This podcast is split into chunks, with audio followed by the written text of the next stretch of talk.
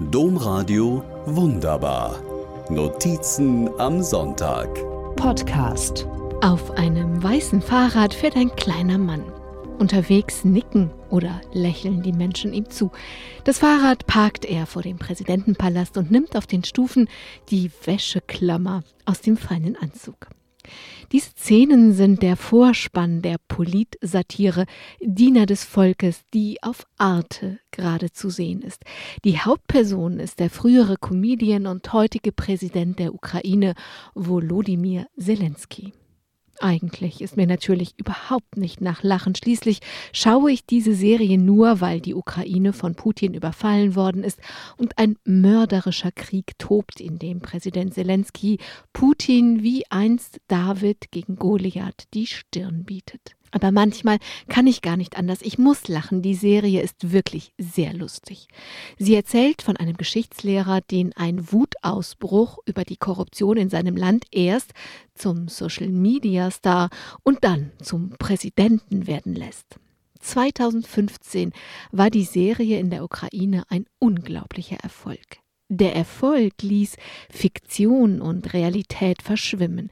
Zelensky gründete eine Partei und gewann die Präsidentschaftswahl. Nicht alles wird gut in dieser Geschichte. Viele zweifeln, ob ein Komiker ein Land führen kann. Außerdem gibt es Vorwürfe.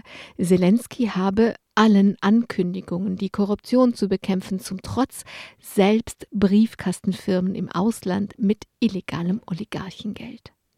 Zweifel an Zelenskys Fähigkeit, ein Land zu führen, sind in den letzten Tagen gewichen. Seine Videos bewegen weltweit. Aus dem Serienhelden wird ein echter Held. Die BBC schreibt The Comedian President Rising to the Moment. Also in etwa der Komiker als Präsident, der sich der Aufgabe würdig erweist. Womit wir wieder bei der Serie wären. Auch der Geschichtslehrer erweist sich der Aufgabe, plötzlich Präsident zu sein, als würdig. Im Staffelfinale wird dem Präsidenten ein Telefon gereicht. Der russische Präsident sei am Apparat. Anscheinend ein neuer, ein anderer Präsident. Ob das eine gute Nachricht ist, bleibt offen. Im Leben ist es ja immer wie bei einem Staffelfinale. Nie wissen wir, was hinter der nächsten Ecke auf uns wartet. Wir alle wissen nicht, wie es in der Ukraine weitergeht. Wir wissen nur, dass wir tun müssen, was wir tun können.